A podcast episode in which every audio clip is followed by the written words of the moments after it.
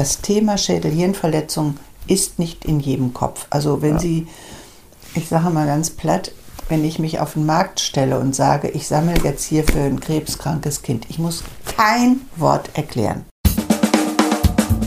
Auf geht's, der Reha-Podcast, der Podcast von Reha Management Nord. Mit Tipps und Ideen zur Rehabilitation für Unfallopfer, Rechtsvertretungen und Versicherungen.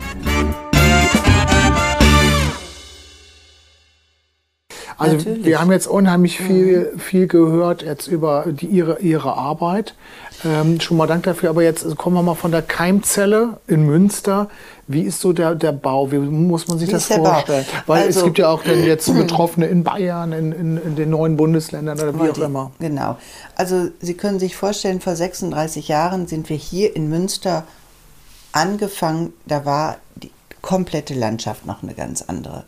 Da hatten sie kein Teilhabegesetz, da hatten sie, ähm, da hatten sie nicht mal ein SPZ überall, da hatten sie eigentlich, sie hatten Glück, wenn sie erfuhren, dass es jemanden gab, der ihnen da vielleicht mal zuhören konnte. Ähm, aus diesen Erfahrungen heraus haben wir schon damals immer sehr viele Projekte gemacht und haben unter anderem ein großes Projekt gemacht, äh, Anfang 2000, was gefördert wurde. Ähm, das war ein landesweites Projekt und ähm, in diesem Projekt haben wir geguckt, wie ist eigentlich die Versorgungssituation schädelhirnverletzter Kinder und Jugendlicher in Deutschland. Mhm. Wir haben von hier aus gesteuert vier Standorte beguckt, äh, nämlich in Sachsen, Dresden und Sachsen drumherum von Sachsen aus, äh, von Dresden ausgehend. Wir haben Hamburg dazu genommen. Wir haben das Ruhrgebiet hier um Münster und Kreis Unna gehabt. Ähm, und das gesamte Münsterland. Und diese vier Standorte haben über drei Jahre eine Erhebung gemacht. Um wie viele Kinder handelt es sich überhaupt? Kann ich Ihnen immer noch nicht genau sagen. Es gibt noch keine Statistik dazu. Das ist ja das nächste Problem. Wir haben keine Datenbank. Also wir haben eine Datenbank, mhm. aber Sie haben keine, ähm, äh, keine klaren Zahlen nirgendwo. Wer erhebt diese Zahlen denn?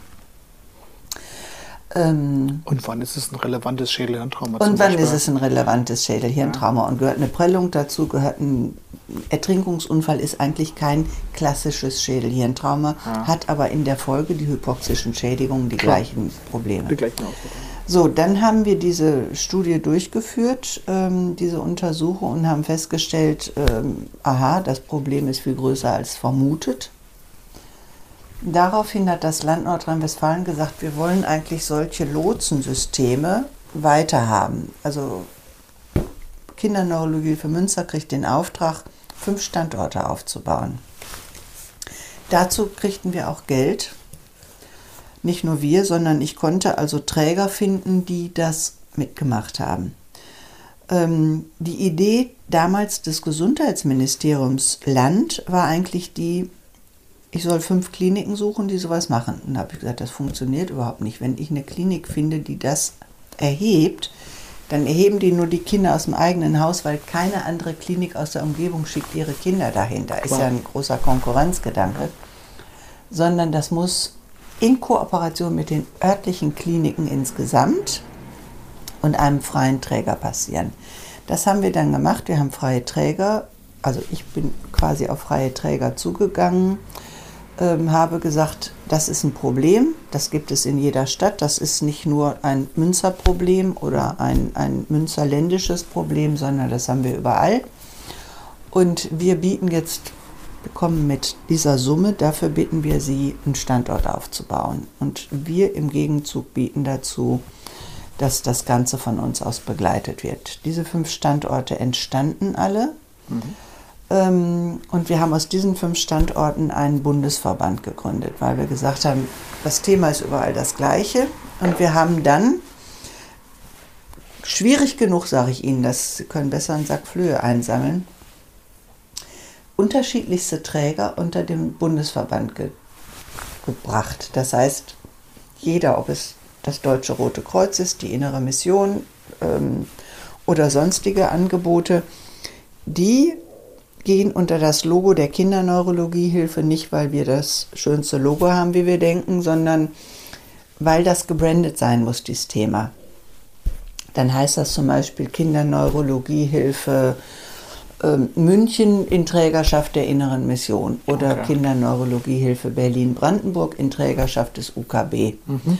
So, das heißt, jeder Träger bleibt in seinem Portfolio natürlich eigenständig, aber hier arbeitet er unter unserer quasi mit uns zusammen unter diesem Logo, dass man weiß, aha, das sind alles Kinderneurologiehilfestellen. Da können sich die Eltern hinwenden, kostenlos werden sie begleitet, solange es sein muss. Das heißt, es gibt von bis, also sie haben Familien oder Betroffene, die hier anrufen und sagen, ich brauche da mal einen Rat. Das ist nach ein, zwei Telefonaten erledigt oder die melden sich nicht mehr oder haben zurzeit das Gefühl, ach, ich habe ja eigentlich gar nichts. Die schlagen alle wieder auf irgendwann. Oder aber die werden dann, wie eben beschrieben, begleitet von den Standorten und wir als Kinderneurologiehilfe Bundesverband haben, wie ich eben auch erwähnt habe, ein Curriculum geschrieben und die sind alle geschult. Die sind alle über zwei Jahre geschult. Was muss ich wissen in der Beratung, dass das nicht, das habe ich, ich habe mir das damals mal angeguckt und habe gesagt, also gut, es gibt viele äh, für Erwachsene, viele Reha-Manager, aber das haben wir nicht für Kinder. Und dann läuft, ich sag mal, so ein Beratungssystem immer so gut, wie derjenige gerade vor Ort vernetzt ist und sagt, ja, ich kenne da nur einen und so. Und dann haben wir gesagt, da müssen Leitlinien her, da muss eine Qualität rein und deswegen haben wir dieses Curriculum entwickelt. Was jetzt weitergehen soll ähm, auf der Bundesebene, dass wir das nochmal weiter qualifizieren wollen, ähm, indem wir das als Modul auch anbieten, Modulausbildung auch für Menschen, die nicht in der Kinderneurologiehilfe arbeiten. Okay. Mhm. Ne, also können Modul buchen und naja, durch Covid-19 kommen wir jetzt gerade nochmal in die Überlegung, das auch als Online- oder ähm, als digitales Angebot ähm, zu machen da sind wir aber noch in Verhandlungen, das können wir auch nicht aus der Westentasche bezahlen. Klar. Und vielleicht an dieser Stelle auch dazu, alle Kinderneurologiehilfen arbeiten eigentlich aus dem freien Fall heraus, ohne tatsächlich eine finanzielle Grundlage zu haben. Denn anders als bei Erwachsenen Reha-Beratern haben sie das in der Regel bei Kindern so gut wie nicht. Solange sie keinen Schulunfall hatten. Solange sie keinen Schulunfall hatten. Wenn sie aber einen Schulunfall hatten, haben wir die manchmal nicht, weil dann erstmal der Berater der Unfallkasse dabei ist. Genau. Bei den Versicherern ist es unterschiedlich. Es gibt Versicherer, die arbeiten mit uns zusammen, mhm. weil sie sagen, diese Kinderkompetenz haben wir eigentlich in unserem Alltag nicht. Genau. Und dann holen die uns als kinderkompetente neuropädiatrische Fachberatung dazu wie gesagt, wir beraten, wir zeigen die möglichen Schritte auf und wir bündeln das Ganze. Wir sind sozusagen der Kümmerer im System. Wir werden nicht selbst tätig.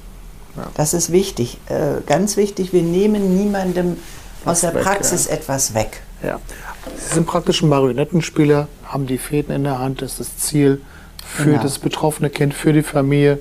Ganz dann genau. auch erreicht So wird. arbeiten die auf der Bundesebene die einzelnen Beratungsstellen. Mhm. Ähm, es ist so, die Beratungsstellen sind fachlich mir unterstellt. Also ich achte quasi auf die Ka Qualität vor Ort. Ja.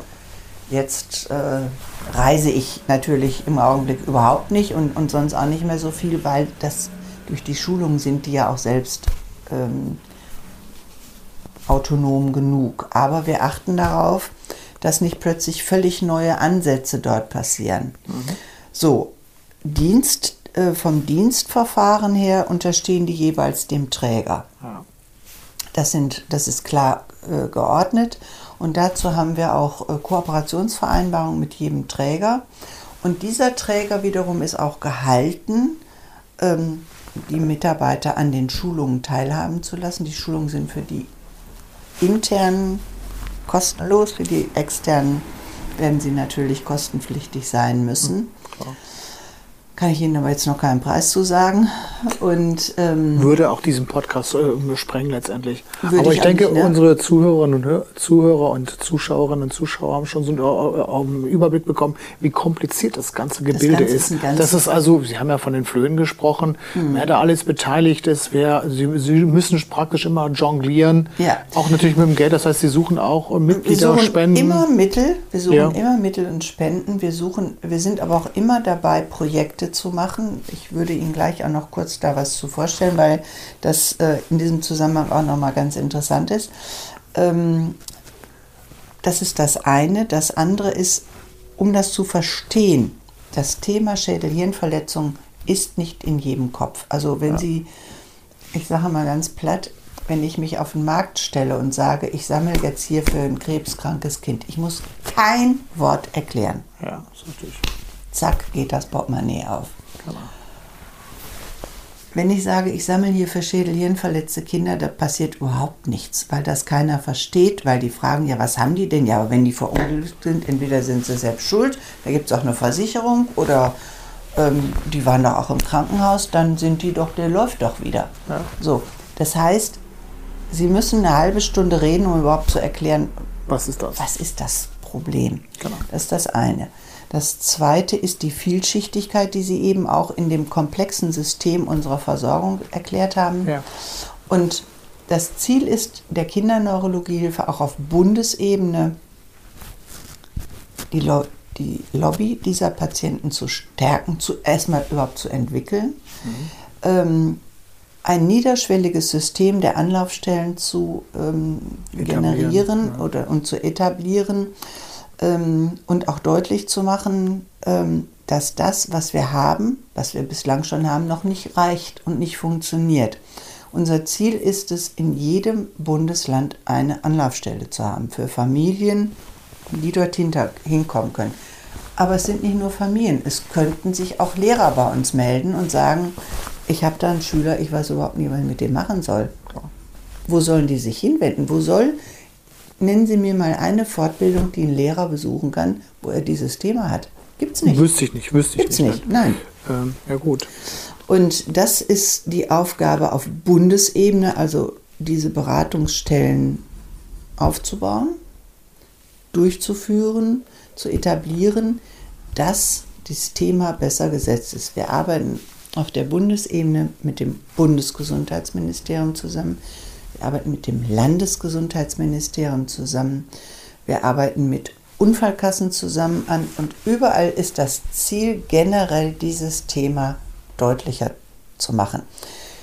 Sie und ich, Herr Dommershausen, wissen vielleicht ganz viel über dieses Thema, aber Sie wissen selbst, das ist mehr als eine Betonwand durchzubohren, um das, das Thema stimmt.